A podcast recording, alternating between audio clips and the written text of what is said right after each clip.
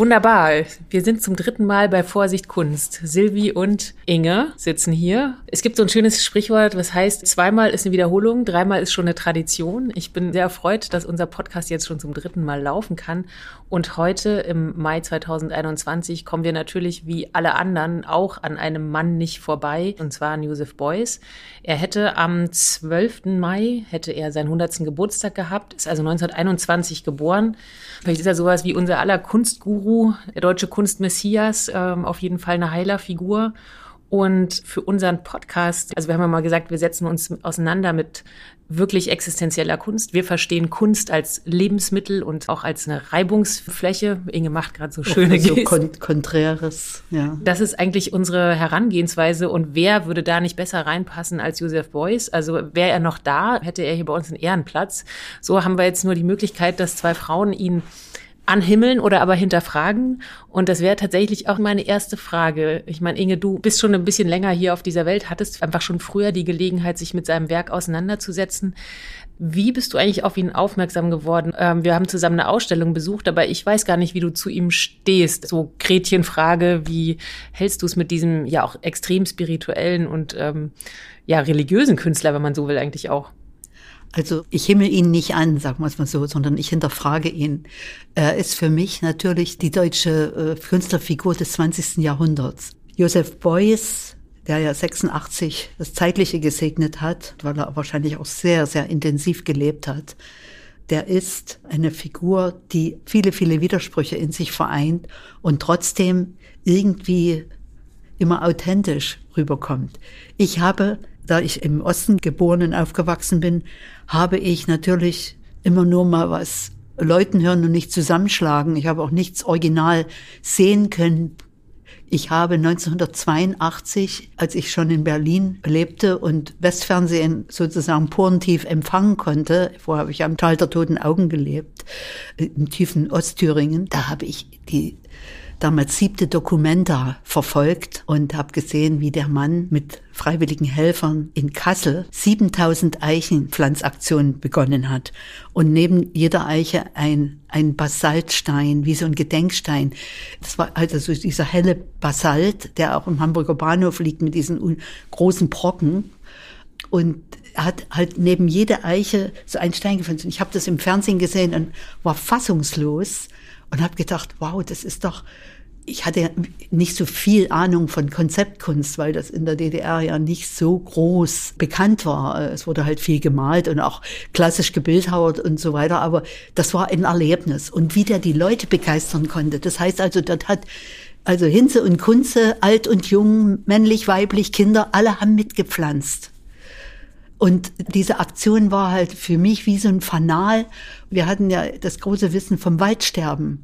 Auch so an, an der erzgebirgischen Grenze nach Tschechien starb der Wald, alle Bäume fielen um. Da hat ich gesagt, so was müssten wir auch mal machen. Also so ganz naiv das geglaubt. Dann und das hast du aber in einer, äh, das hast du im westdeutschen Fernsehen Im gesehen, ne? Fernsehen, ne? nur im Fernsehen, ja. anders ging's ja nicht. Ja. Und äh, ich wusste, das ist eine ganz große Nummer.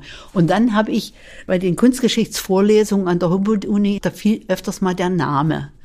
Und Mitte der 80er Jahre dachte ich, Mensch, wie kann ich denn ein bisschen mehr von dem kriegen? Und da habe ich dann die Westverwandtschaft gebeten, mir über den Material mitzubringen. Der klassische Weg. Klassischer Schmuggelweg. Mhm. Und es war auch kein Problem.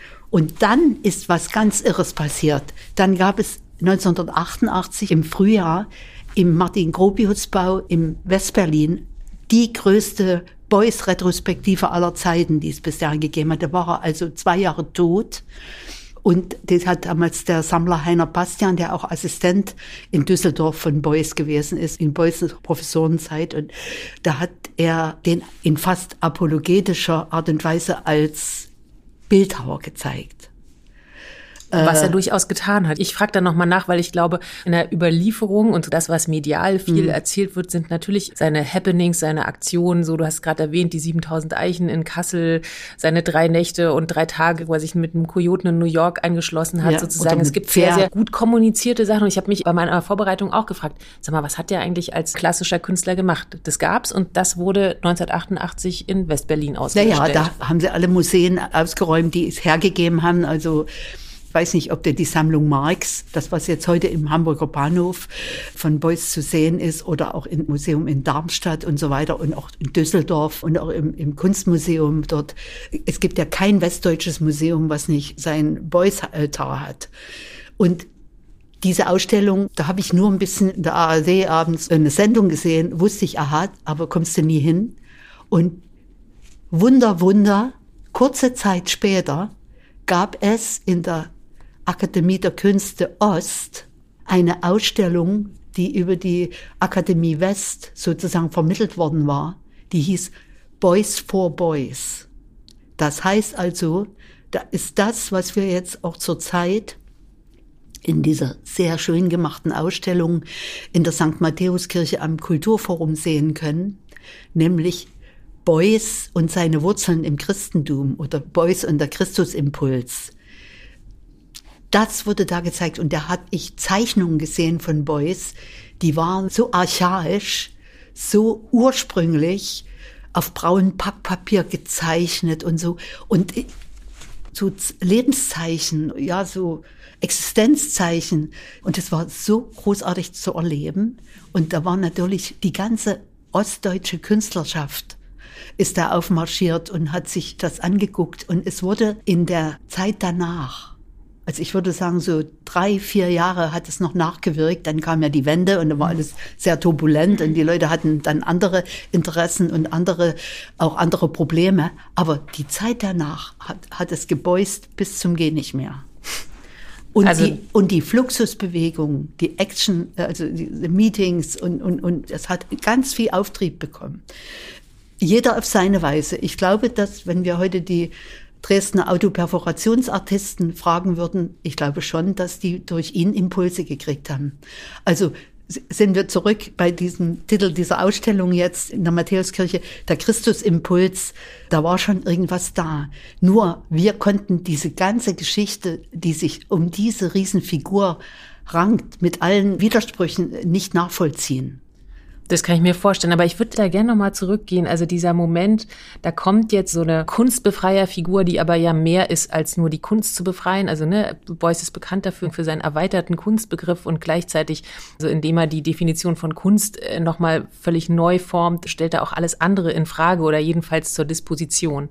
Und so jemand trifft nun auch auf so eine DDR mit einem ganz eigenen Kunstverständnis. Und ich habe mich also, wenn ich nochmal sagen muss, wie, wie ich zu Boys gekommen bin, dann denke ich, er ist mir eigentlich ehrlich gesagt sehr spät erst begegnet. Ich habe als Teenager ein paar von seinen berühmten Sprüchen auf einer Karte gehabt, so dieser klassische Spruch, ich denke sowieso nur mit dem Knie, fand ich lustig, aber habe es nie weiter hinterfragt. Und erst viel später hatte, hatte ich. Der hatte einen sehr schrägen Humor. genau. So, und erst viel später hatte ich einen Partner, der, der hat sich ein bisschen wie ein Seelenverwandter von Boys verstanden. Der war genauso irgendwie spielerisch, irgendwie ästhetisch verspielt, gleichzeitig so sehr ganzheitlich denkend und irgendwie aber auch so ein bisschen, ich weiß nicht, größenwahnsinnig und pathetisch. Und der hat sich viel mit ihm auseinandergesetzt und dann musste ich sozusagen notgedrungen oder dankbarerweise auch tun. Und was ich, was ich da verstanden habe, eigentlich hat mir äh, Beuys quasi ex negativo Westdeutschland erklärt. Also ich meine, ich quasi als neue, frische deutsch-deutsche Bundesbürgerin, die mit dem Westen irgendwie gefremdet hat, ähm, hat aber in in Beuys eigentlich wie so eine Identifikationsfigur finden können, weil er sozusagen diesem ganzen System, dem sogenannten Westmenschen ja auch sehr kritisch gegenüberstand und diese bundesrepublikanische Nachkriegsgesellschaft total kritisiert und auf einen, ja, auf den Prüfstand gestellt hat. Und ähm, dadurch habe ich also erst dieses Land verstanden. Ja, und mein nächster Schritt war, dass ich irgendwie zu einem Film zur Ostkunst, also den ich gern machen wollte, gern machen möchte, recherchiert habe. Und wir haben ja beide hier auch schon viel drüber gesprochen, über diese Diffamierung der Kunst aus der DDR, spätestens dann mit und nach der Wende wo vermeintlich dagebliebene Künstler dann als Arschlöcher diffamiert wurden. Und irgendwie habe ich mich dann gefragt, wie hätte eigentlich Beuys auf sowas reagiert, wenn er noch da gewesen wäre. Du hast schon gesagt, er ist dann 1986 ähm, verstorben, also drei Jahre dann vor der friedlichen Revolution und der Wende. Und wie hätte jemand, der eigentlich immer wie auch so eine Heilerfigur war und gegenüberstehende Positionen auch immer zusammenbringen oder wenigstens zusammendenken wollte, wie hätte er darauf reagiert? Das habe ich mich gefragt. Und bei all dieser Betrachtung habe ich verstanden, Mann, das ist ja eigentlich irgendwie eine total interessante Brückenfigur zwischen Ost und West und möglicherweise auch zwischen diesen Kunstsystemen und seine Position von der sozialen Plastik, sein Motto, jeder Mensch ist ein Künstler, erinnerte mich dann plötzlich doch zu sagen, okay, liegt es nicht alles sehr nah der sozialistischen Gesellschaftsidee und auch der Kunstidee, wo die Leute in Volksmalzirkeln gehen, wo je, also jeder dieselben Chancen haben sollte. Und ich habe mich gefragt, gibt es da eine Nähe oder ist es ein Kurzschlussgedanke, so wie? Also ich glaube, da müssten wir spekulieren. Wir wissen es nicht, weil mir ist nicht bekannt, dass Beuys sich großartig für den Deutschen Osten interessiert hat er hat ja immer diesen Mythos um sich gebaut mit den Krim-Tataren, also was, was im späteren Sowjetunion da abgelaufen ist. Wir wissen, dass er da so einen Mythos gebaut hat, das sei aber Künstlern gestattet. Ich kann mich daran nicht hochziehen, weil das jetzt so heftig kritisiert wird, weil sagen, der war ja Hitlerjunge, da war, war er Flieger bei den Nazis, bei der Luftwaffe ist er abgestürzt, dann hat er dort bei den Krim-Tataren Heilung von nach dem Absturz mit Filzfett und Honig und so weiter. Und da kommt praktisch sozusagen sein Materialhumus her, sein Schamanismus, sein, seine Heileridee. Und es gibt eine Riesenmenge von hochbestallten Kunstkritikern, die jetzt versuchen, auch durch, durch die neuen Biografien und so weiter, dass sie die Figur Beuys voll vom Sockel holen, wo ich denke, ups, das ist aber auch jetzt wie das Kind mit dem Bade ausschütten, äh, weil zu anderer Zeit wurde er gefeiert wie, also wirklich wie Guru oder wie Messias. Und da ist mir das dann doch schon näher, zu gucken, wo kommt denn bei dem das, wo kam denn das alles her? Hm. Und äh, diese, diese spartanische Ausstellung, die jetzt in der St. Matthäuskirche von Eugen Blume gemacht worden ist, scheint mir, dass es ein Grundverständnis schafft, um zu wissen, und das hat auch diese Ausstellung damals Boys for Boys mir vermittelt, auf eine ganz, sagen wir mal, archaische Weise, dass mit dem irgendwas ist, was anders ist als bei den anderen. Also über, über Zeichen, über Chiffren, über Zurückgehen, über zu anthroposophischen äh, Dingen, die kann man gut finden oder nicht. Ich glaube, dass auch der DDR Kulturkamerilla das nicht recht war. Also ich glaube, der war den unheimlich.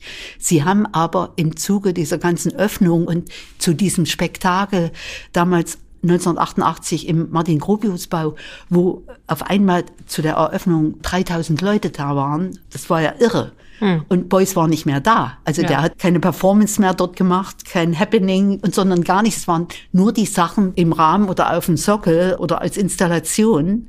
Also seine Schlitten, seine Anschnitttello oder seine, seine Richtkräfte und so weiter, die Schiefertafeln, wo, wo die Lebensgleichungen drauf waren, die wir gar nicht deuten konnten. Also es mhm. war ja auch irgendwie sehr, sehr, exotisch und sehr fremd. Alles, aber wir haben es ja auch nicht in Natura gesehen. Wir haben ja nur das gesehen auf Packpapier oder auf, auf irgendwelchen vergilbten Papieren äh, oder, oder mal ein Stock oder ein Stück Holz, ein Stück Filz, ein Stück Fett oder irgendwie sowas, was an alte Knochen erinnert hat, was wir damals im Marstal, das war damals die Ausstellungsfläche von der Akademie der Künste Ost, wo heute die Hans-Eisler-Hochschule drin ist, mhm.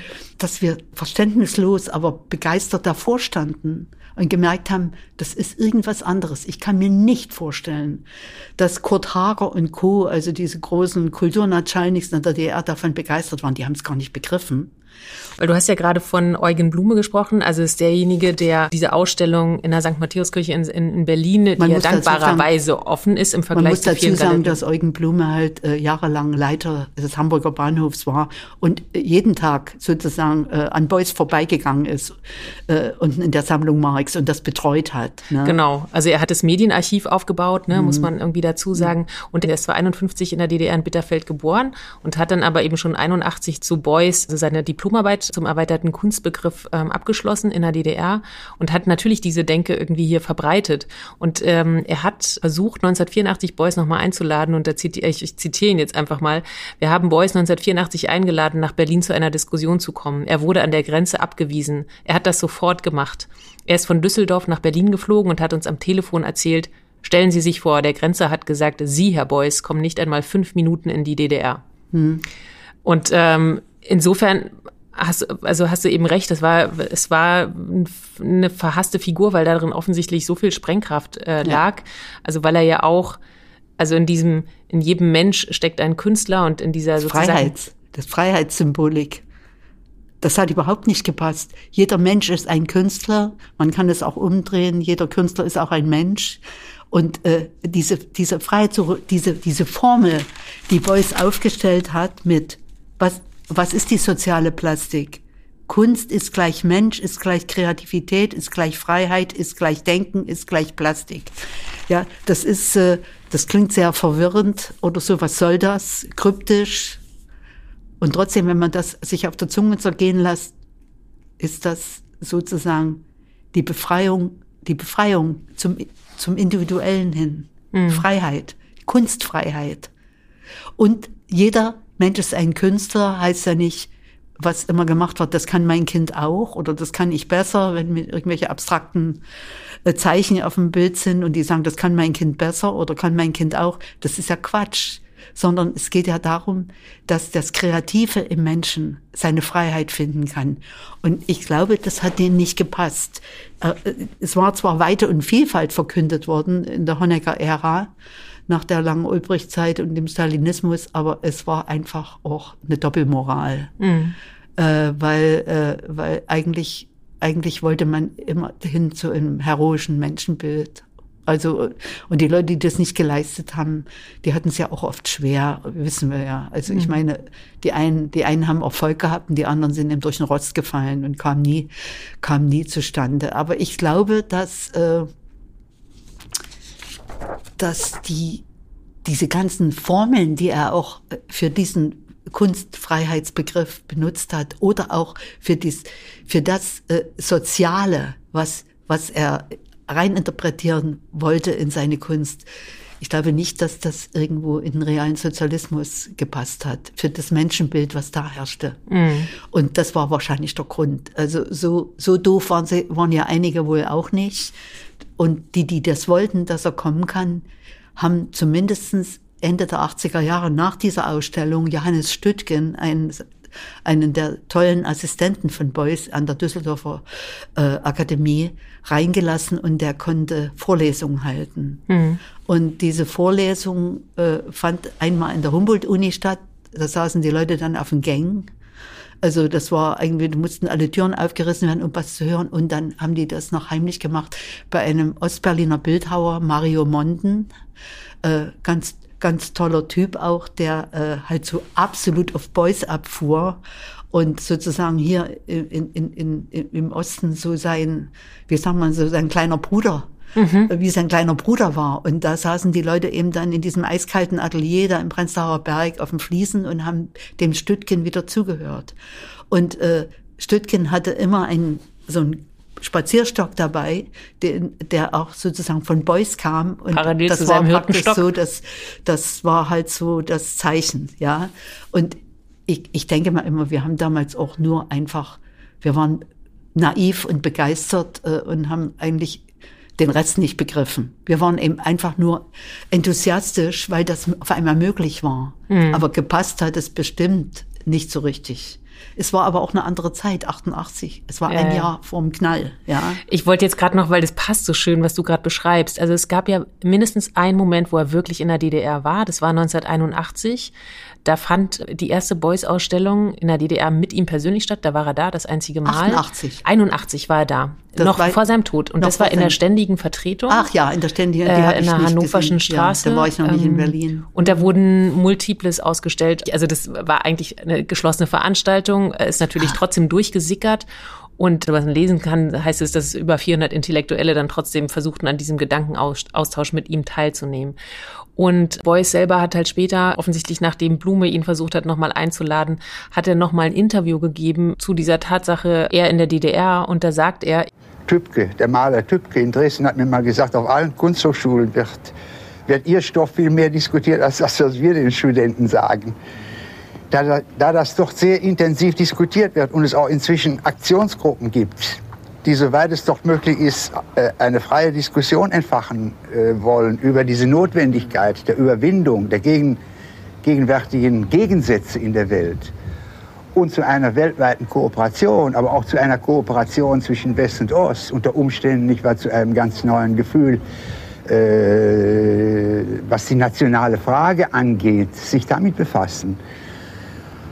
Aus diesem Aus diesem Grunde ist das wahrscheinlich der gefährlichste Sprengstoff, der im Augenblick in die DDR äh, äh, transportiert werden kann, eingeführt werden kann. Und das äh, weiß das ZK sehr wohl.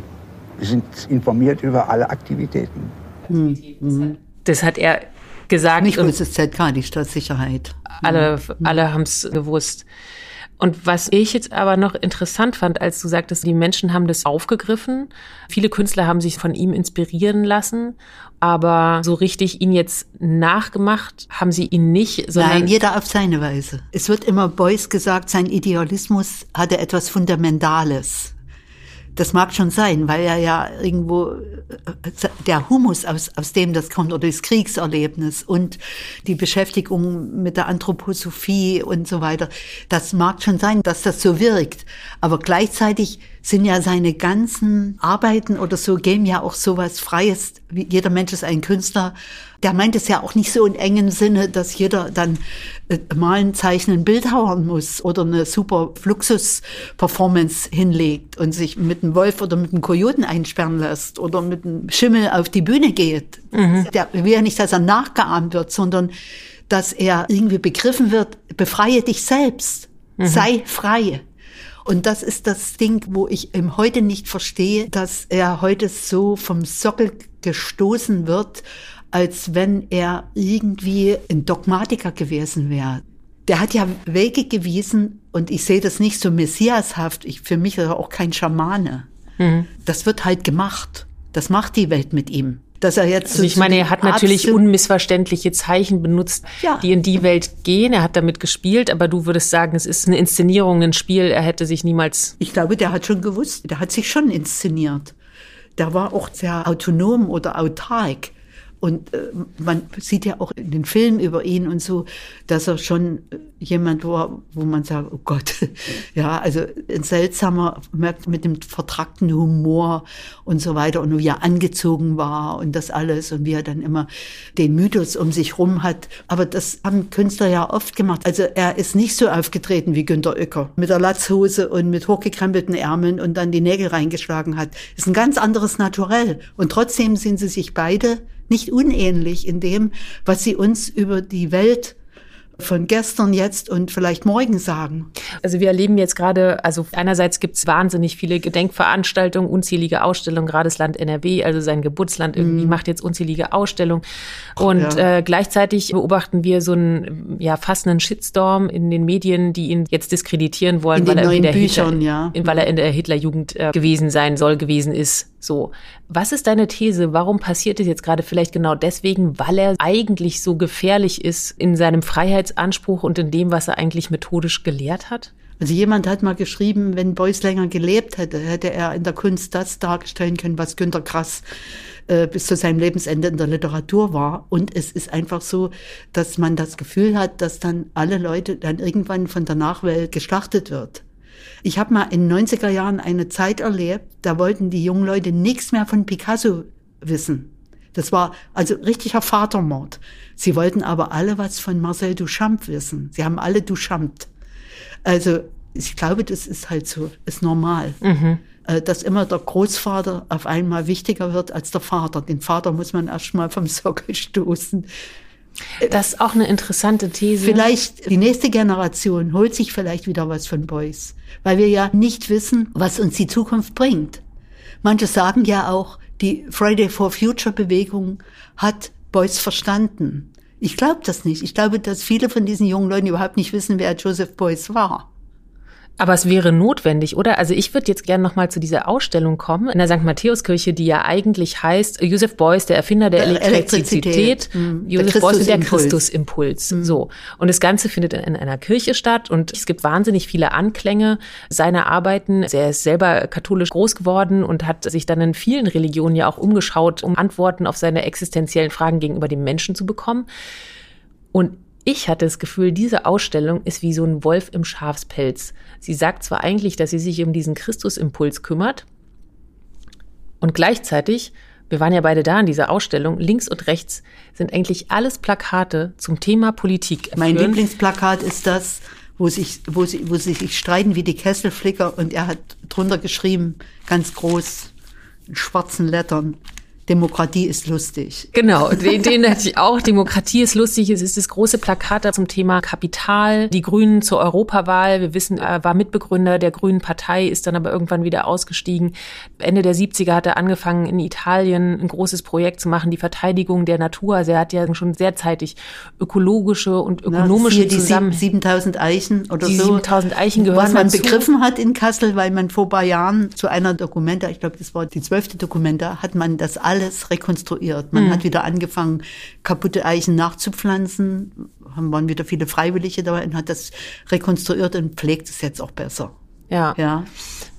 Das ist alles da ausgestellt in der Kirche unter dem Begriff der Christuswille und gleichzeitig zeigt es eigentlich seine wirklich revolutionären politischen Gedanken auf.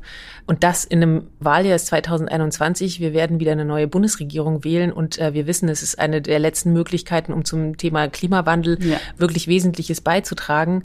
Und da habe ich schon gedacht, das ist doch ein wahnsinniges Statement in dieser Kirche und auch die Frage danach, welches Potenzial haben denn seine Gedanken heute noch? Meine Schlussfolgerung ist, dass Beuys einfach bis heute ein großes Missverständnis geblieben ist. Das merke ich auch an den ganzen Kritiken jetzt zu seinen neuen Biografien. Der eine haut ihn voll in die Pfanne, der nächste verteidigt ihn. Und Es gibt da in den großen Medien unserer Republik gibt es da einen richtigen Schlagabtausch. Und ich sage mir immer, hallo, haltet doch mal den Ball flach. Und das meinte ich mit diesem vom Sockel stoßen. Kann man nicht das Ganze ein bisschen runterdimmen und kann sagen, was hat er uns denn heute noch zu sagen? In dieser Welt, wo es schon fünf Minuten oder zehn Minuten nach zwölf ist. Wir haben vorige Woche erfahren, dass wir schon zweieinhalb Erden verbraucht haben. Wir Deutschen. Nicht bloß Europa oder, oder, oder die erste Welt, sondern wir Deutschen haben zu dem Zeitpunkt, wo die Statistik griff, haben wir zweieinhalb Erden verbraucht mit unserem Wohlstand. Und wir wissen ganz genau, dass uns das alles ruiniert. Es geht so nicht mehr weiter. Wir müssen alles ziemlich weit runterdimmen. Unseren Verbrauch, unsere Begehrlichkeiten, unseren Reisewahn, alles, alles, alles. Wir müssen der Erde wieder ein bisschen Ruhe verschaffen. Und vielleicht ist das auch so ein Grundgedanke in der Beuyschen Kunst. Und deswegen kann ich das jetzt nicht so auf so eine hochintellektuelle Höhe heben und dann sagen, jetzt aber mal drauf auf dich.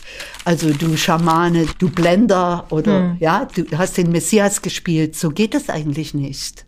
Wir müssen doch von jedem Künstler, der in so eine große Rolle gespielt hat, irgendwie versuchen, etwas zu lernen, auch wenn wir vielleicht mit der einen oder anderen Sache hochkritisch umgehen. Wir saßen ja zusammen mit Eugen Blume, wir haben nur ein sehr, sehr kurzes Interview mit ihm gemacht. Was er aber gesagt hat, fand ich sehr interessant. Und das ist dann auch die Marxismuskritik von Beuys, dass Marx gesagt hat, die Bedingungen schaffen das Sein. Also das Bewusstsein wird über die materiellen Bedingungen geschaffen und erst wenn die sich verändern, ändert sich das Bewusstsein. Also Freiheit kommt erst dadurch, dass man äh, Privateigentum enteignet, die Ge- Produktionsmittel vergesellschaftet und alles allen eingehören. und, und dann, dann entsteht die Freiheit und Beuys sagt, das ist völliger Quatsch. Die Freiheit ist immer da. Jeder kann sofort äh, etwas verändern. Er muss auf nichts warten. Er muss nicht auf materielle Bedingungen, also muss, keine, muss auch keine Revolution veranstalten. Sondern Beuys ist von einer, von, auch von Revolutionen ausgegangen, aber die ist evolutionär. Also die ist nicht gewalttätig. Wieder bei Stein, ist er wieder bei Ja. Sondern das ist eine radikale Veränderung, die aber schrittweise vor sich geht. Jeder kann bei sich anfangen. Das sind wir wieder. Jeder Mensch ist ein Künstler. Oder jeder Künstler ist auch ein Mensch. Also, dass man einfach sagt, was brauche ich und was brauche ich nicht? Wie kann ich so leben, dass ich mir noch im Spiegel ins Gesicht gucken kann? Und diese Gier, diese gnadenlose Verbrauch von Ressourcen, diese Ausbeutung der Erde, es ist unfassbar. Vielleicht wollte er uns das sagen und da brauche ich ihn nicht als Schaman sondern das ist eine Meinung, die auch junge Leute heute teilen. Warum wollen denn die jungen Leute sagen, sagen, sagen heute, nee, so nicht? Er ist aber nun mal gekommen in so einer eigenen typischen Beuyschen Art, der halt irgendwie alles miteinander äh, verbunden hat. hat. Ne? So und er hat sich ja auch im politischen Feld ausprobiert und inwiefern hat er die Dinge gut und vielleicht besser als ein Politiker zum Schluss auf den Punkt gebracht. Also auf alle Fälle ist es so, viele Sachen von ihm, auch diese ganzen Happenings und diese Aktionen, die sind ja wahnsinnig kryptisch. Und die sind natürlich, auch, haben einen großen Show-Effekt. Wahrscheinlich ist er auch da reingeschlittert. Ich weiß nicht, was das zum Beispiel sollte, wo er in New York sich halt tagelang mit diesem Kojoten einschließen lassen. Das wirkt auf uns heute ein bisschen verstiegen. Hm. Aber ich habe einmal was im Fernsehen von ihm gesehen und da habe ich ihn dafür richtig geliebt obwohl ich ihn ja gar nicht gekannt habe. Das war am Abend eines 1. Mai in Berlin Tiergarten da sah es aus wie Sau auf der Straße und da hat er die Straße gefegt als Aktion und hat dabei das chinesische Sprichwort zelebriert, in einer öffentlichen Halle ist ja keiner zum Fegen da. Also hat er gefegt. Und das ist, hat ja einen tieferen Sinn. Wie gehen wir mit unserer Welt um? Wie gehen wir mit dem öffentlichen Raum um?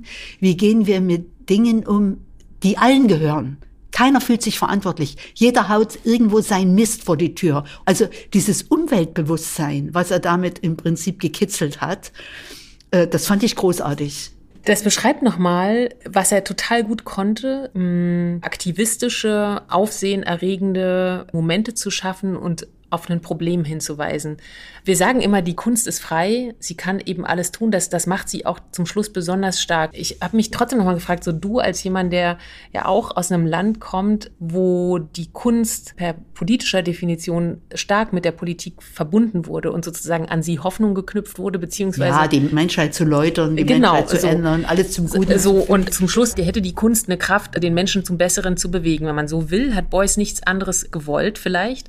Und die Frage ist nochmal, glaubst du wirklich, dass von einer Kunst und eben von so einer Beuyschen Kunst kann da noch revolutionäre Kraft ausgehen? Ist es überhaupt der Weg, wie es gehen kann? Tja, ich finde ja, dass alles, was er uns so hinterlassen hat, eher evolutionär. Ich glaube nicht, dass man mit Kunst eine Revolution machen kann. Ich glaube, Kunst muss über Herz und Sinn gehen. Das muss dir in die Magengrube gehen oder auch noch mal tiefer. Mhm. Es muss provozieren. Er ist, war ja auch oft sehr provokant und hat das aber oft in so einer schamanischen Art gemacht, die das dann wieder, diese Provokation wieder so ein bisschen ins Kryptische gezogen hat. Ich glaube schon, dass es nicht ganz einfach ist, mit ihm umzugehen. Das meinte ich vorhin mit einem Missverständnis, mhm. weil ich eben auch merke, dass er unter ganz vielen heutigen Kunststudenten überhaupt keine Rolle mehr spielt dass ich oft auch von jungen Leuten gefragt werde, wer ist denn eigentlich Beuys?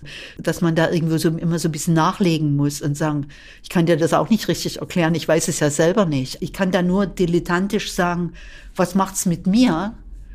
Der wurde ja im, im, im Westen als Spinner bezeichnet von Leuten, die vielleicht wenig kunstaffin waren und gleichzeitig wurde er hoch verehrt von den jungen Leuten in der Generation. Hm. Also der hatte ja richtig einen Schwarm von Jüngern, wie Jesus.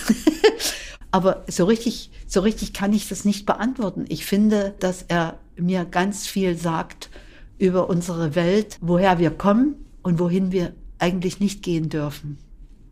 Ja, was nicht geht. Wir können auch nicht rigoros nur unsere eigene Individualität ausleben und sagen, Hauptsache ich, ich will mich entfalten. Wir müssen die Nebenfrau oder den Nebenmann auch noch mitnehmen. Das merkt man ja heute, dass viele Leute sich gar nicht mehr mitgenommen fühlen. Also zum Beispiel mit der digitalen Revolution. Wir schmeißen ein Drittel unserer Bevölkerung voll raus. Ich dachte gerade, man ist versucht, nach dem Boys zu rufen, der vermeintlich irgendwie auf alles eine Antwort ja, gehabt hätte. Hat, hat er eben auch nicht. Und ich fand ähm, irgendwie, es gab noch ein, auch noch ein Zitat aus, ähm, aus dem Interview mit Eugen Blume, der eben auch nochmal dieses anti-ideologische und antidogmatische von ihm anspricht. Ähm, vielleicht hören wir das jetzt nochmal. Aber was, was bei Beuys interessant ist, ist dieses anti-ideologische und antidogmatische, dass er, also die, das Regelwerk ist eigentlich die plastische Theorie, nachdem alles aus dem Chaos geformt wird. Also Chaos ist für ihn Wärme und Liebe und ihm muss zur Form kommen. Und diese Form wird gemeinschaftlich betrachtet und wenn diese Form den zeitgenössischen Gegebenheiten, also das, was aktuell jetzt sozusagen da, dazu tritt von außen, mhm. wenn die Form dem nicht, dem nicht standhält, muss sie wieder zerfallen und muss neu, neu besprochen werden, also muss neu gefunden werden. Das heißt, es gibt kein Dogma. Er hatte eigentlich nur Werkzeuge entwickelt, wie man mhm. reagieren kann in der Gesellschaft, ohne zu sagen, das muss so und so sein. Auch keine Idee für die Zukunft zu akkumulieren, bis irgendwann der Kommunismus kommt oder so lange zu beten, bis man erlöst wird. Das ist alles nicht Beuys Idee. Das fand ich irgendwie total interessant, dass er uns einfach auffordert, immer wieder weiterzugehen und, und, und weiter zu forschen und dabei aber sozusagen keine Grenze anerkennen, so wie er es ja auch gemacht hat. Er ist einfach, er ist ein absoluter Grenzgänger, ne? ein notorischer Grenzgänger, ja. der und der auch, der eben ein passionierter kann man sagen, ein passionierter Grenzgänger, ja. Der, der alle Inhalte reingeholt hat. Das macht es dann manchmal, wo man das Gefühl hat, jetzt wird es irgendwie oberflächlich, aber eigentlich ist es im besten Sinne ganzheitlich. Und ja, und irgendwie finde ich, das ist vielleicht das, ähm, das Wichtigste. Und jetzt, wo wir, wo wir das so jetzt mal versucht haben, 45 Minuten zu besprechen, fällt mir ein, dass ich eben diesen Spruch, ähm, den ich auch als Jugendliche bei mir hängen hatte, wer nicht denkt, fliegt raus. Mhm einfach schon noch mal ein bisschen besser verstehe. Hm. So im Sinne von, es geht auch nicht darum, irgendwie nach Beuys als dem, als dem Heiler, Retter, wie auch immer zu fragen. Es geht nicht darum, ihn zu kopieren. Es geht darum, ihn in seinem eigentlichsten Sinne zu verstehen. Soweit das möglich ist. Das ganze Ding ist ja einfach, ich weiß ja nicht, ob Beuys, wir können ihn ja nicht fragen. Und alles, was über ihn geschrieben wird, gibt auch keine Antwort, weil das alles so disparat ist und die einen die einen äh, äh, finden ihn toll, die anderen, die hassen ihn und so weiter. Und ich denke, ich denke, dass mich interessieren würde, Beuys zu fragen, Beuys einfach zu fragen, äh, wie, weil du sagst, wie er die Welt, wie er das alles jetzt sieht.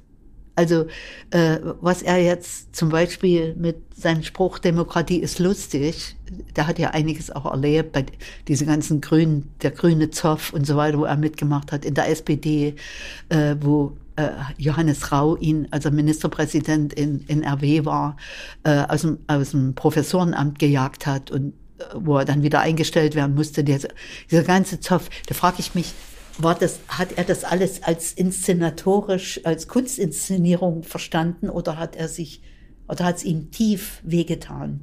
Das weiß ich nicht. Wir können ihn nicht fragen. Wir können nur vermuten, wir können äh, spekulieren. Irgendwie, und ich denke mal immer, dass er mit der, mit der Welt, wie sie jetzt wäre, ich meine, ich meine jetzt nicht die deutsche Vereinigung oder so. Ich glaube, da hätte er vielleicht auch eine ziemlich gute Rolle gespielt. Aber was er jetzt zu dieser Welt sagen würde, wenn er dieses Kasperle-Theater der Kanzler, der Kanzlerkandidatenwahl, CDU, CSU, CDU, vorige Woche, vorvorige Woche erlebt hätte, ob er da auch gesagt hat, Demokratie ist lustig. Ich weiß es nicht. Mhm. weißt du? So. Ich meine, die, die, der hatte zu seiner Zeit hatten die ihre Sit-in ja, ihre, ihre Runden, er war ja auch Mal, oder was hätte er vielleicht zum runden Tisch gesagt nach, nach, nach 1989, 90, was, wo dann alles äh, auseinanderflog? Den hätte er ja eigentlich erstmal total toll gefunden, als jemand, der auch nach einem dritten Weg zwischen Kapitalismus und Sozialismus ja, gesucht hat, ähm, hätte er wahrscheinlich diese Form als allererster begrüßt und wäre vielleicht äh, der Moderator gern geworden oder sowas. Oder wer in den deutschen Osten übersiedelt, ich weiß es nicht. Das fand ich immer interessant. Er hat ja gesagt, dass der Westmensch könne vom sogenannten Ostmenschen etwas lernen. Na, du weißt ja auch nicht so richtig, wie das gemeint war. Mm -mm. Aber. Im Osten sind die Barbaren. Ja, aber gut, nach seiner Legende hat er verstanden, die Barbaren, das sind Menschen, die ihm haben geholfen. So deswegen hatte er dazu schon per se eine andere ja, ja, Position. Ja, aber du hast recht, vielleicht ist es einfach ein schöner Punkt auszusteigen, sich zu fragen, wie würde er auf eine heutige Politik schauen? Demokratie ist lustig. Das sind auch so klare Sachen, während andere Sachen wieder so schamanisch, priesterlich, zeremoniell, rituell daherkommen, wo man dann auch sagt, steigst du jetzt aus, irgendwo willst du nicht. Weißt du, das verfängt bei den einen und die anderen stößt das ab. Warum hat ihn denn die SPD äh, in NRW nicht gewollt? Warum wurde der denn gefährlich? Warum musste der aus dem Professorenamt raus? Soweit ich verstanden habe, ich meine, er war ja jemand, der gesagt hat, jeder soll an dieser Akademie einen Zugang haben können. Also die Auswahlverfahren Numerus Clausus oder Kunstmappe und durch so einen Weg sozusagen einen Selektionsmechanismus zu schaffen, Ein Numerus war ihm, war ihm zu zuwider und widersprach eigentlich sein eben diesem Motto, jeder Mensch ist ein Künstler. Und einen Staat, äh, der spätestens in den 60ern Chancengleichheit, äh, Ausbildungsweg für alle gefordert hat, plötzlich da wieder zu entlarven, dass er das natürlich durch die Hintertür permanent einführt, Da hat er mit aller Macht dagegen gehalten. Aber diese Intervention, die er gewagt hat, da gab es eben auch in der westdeutschen Wohlstandsgesellschaft ganz große Angst. Ich weiß ja nicht, er war ja trotzdem etabliert. Und das Verrückte ist, dass der Kunstmarkt sich ja ab Ende der 60er Jahre, 70er Jahre, wie ich gelesen habe, um seine Sachen gerissen hat, wenn sie denn in den Rahmen, auf den Sockel und so weiter passten. Und der ganze Hype, der dann drumherum gemacht wurde, mir fällt auch noch gerade ein, es gab ein großes Treffen von Werbestrategen, ich weiß nicht mehr, 70er, und da war er mit eingeladen. Und natürlich irgendwie, er war jemand, der grandios Dinge auf den Punkt bringen konnte und gleichzeitig Provokation und Anschmeichelung zugleich in einem Satz hat vereinen können.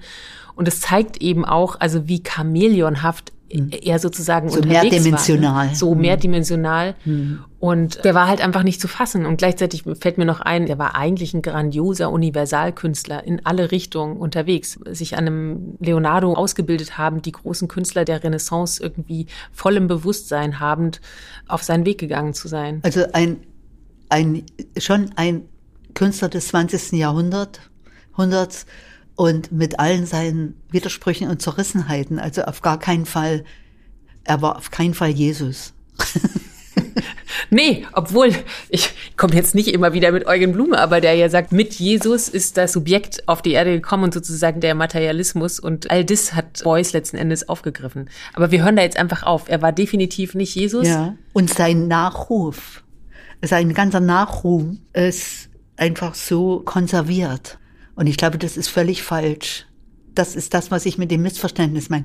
Alles das, was er gemacht hat, egal ob wir das kryptisch empfinden oder klar und deutlich, das ist falsch, es zu konservieren. Und deswegen sind ja auch solche Sachen passiert. Ist das Kunst oder kann das weg? Wo er das im Prinzip nicht mehr selber zelebriert hat, in seinem rituellen Gestus, Fett in die Ecken geschmiert, den Filz gerollt, die Honigpumpen gemacht. Natürlich für die Nachwelt zu konservieren wirklich schwierig. Ich beobachte oft Leute, die halt nicht so vielleicht nicht darüber Bescheid wissen, die im Hamburger Bahnhof um das Ende des 20. Jahrhunderts um diese Basaltsäulen mit diesen Löchern rumschleichen und denken, sie sind in einem Steinbruch. Aber das ist ja auch schön, dass da Leute, dass da Kinder rumhüpfen und sagen, ist das ein Steinbruch? Oder wenn sie in den Raum kommen mit die Richtkräfte, mit diesen Schiefertafeln. Ich meine, in den Schulen gibt's ja heute noch Schiefertafeln und da kritzelt der Mathelehrer oder der Physiklehrer Formeln drauf. Oder die Deutschlehrerin schreibt da was, groß, klein, Lettern oder was. Nichts anderes. Ist eigentlich hochkompliziert und zugleich auch ganz simpel. Also hoch, tief, hoch, tief. Und ich denke immer, wir werden ihn nie ganz verstehen, aber, aber konserviert werden wir überhaupt nicht mehr verstehen. Das hat jetzt echt nochmal schön auf den Punkt gebracht, dieses Hochtief, dass man im Urinnersten als Mensch und gleichzeitig irgendwie auch im Intellekt immer total angesprochen wird. Und ich würde sagen, dabei belassen wir es jetzt einfach. Wir wünschen und hoffen uns und natürlich irgendwie allen Zuhörern, Hörerinnen, dass sie in einige der Ausstellungen, die jetzt alle geplant wurden für dieses Jubiläumsjahr, hoffentlich gehen können, äh, dass man den Versuch starten kann, diesen Menschen nur vielleicht ein paar kleine Müs ähm, zu verstehen und würde ich sagen, bis zur nächsten Folge beziehungsweise bis zur Bundestagswahl gilt, wer nicht denkt, fliegt raus. Eine volle Wucht Boys. Dabei hat einer mal gesagt, das ist nur in homöopathischen Dosierungen zu, zu, also aufzunehmen.